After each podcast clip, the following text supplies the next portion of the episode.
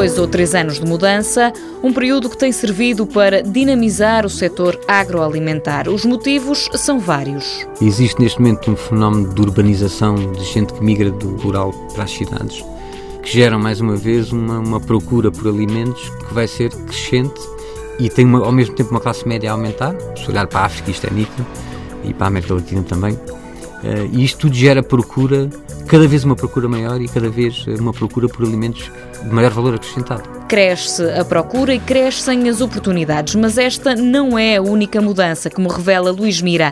O vice-presidente do Instituto Superior de Agronomia de Lisboa destaca os avanços tecnológicos e as alterações climáticas. Já não é preciso estatística para provar que existem alterações climáticas, ainda podia haver dúvidas há uns anos, neste momento não há. E mais uma vez é um terceiro fator gera mudança e essa mudança gera oportunidades. E desenganem-se os que pensam que a agricultura é fácil. Claramente não podemos olhar para o setor como um setor de recurso onde as pessoas se lembram que o setor existe quando não têm outra coisa para fazer.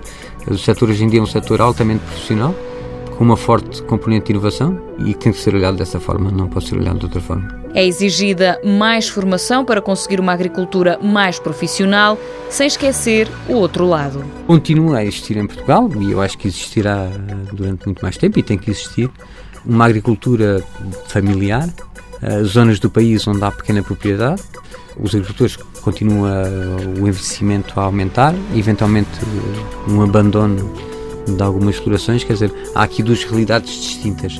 Uma é da agricultura que é profissional e a outra que é da agricultura que é familiar e menos profissional neste sentido. Para Luís Mira, as duas agriculturas são necessárias e não devem desaparecer do mapa nacional. Mundo Novo, um programa do Concurso Nacional de Inovação BSTSF.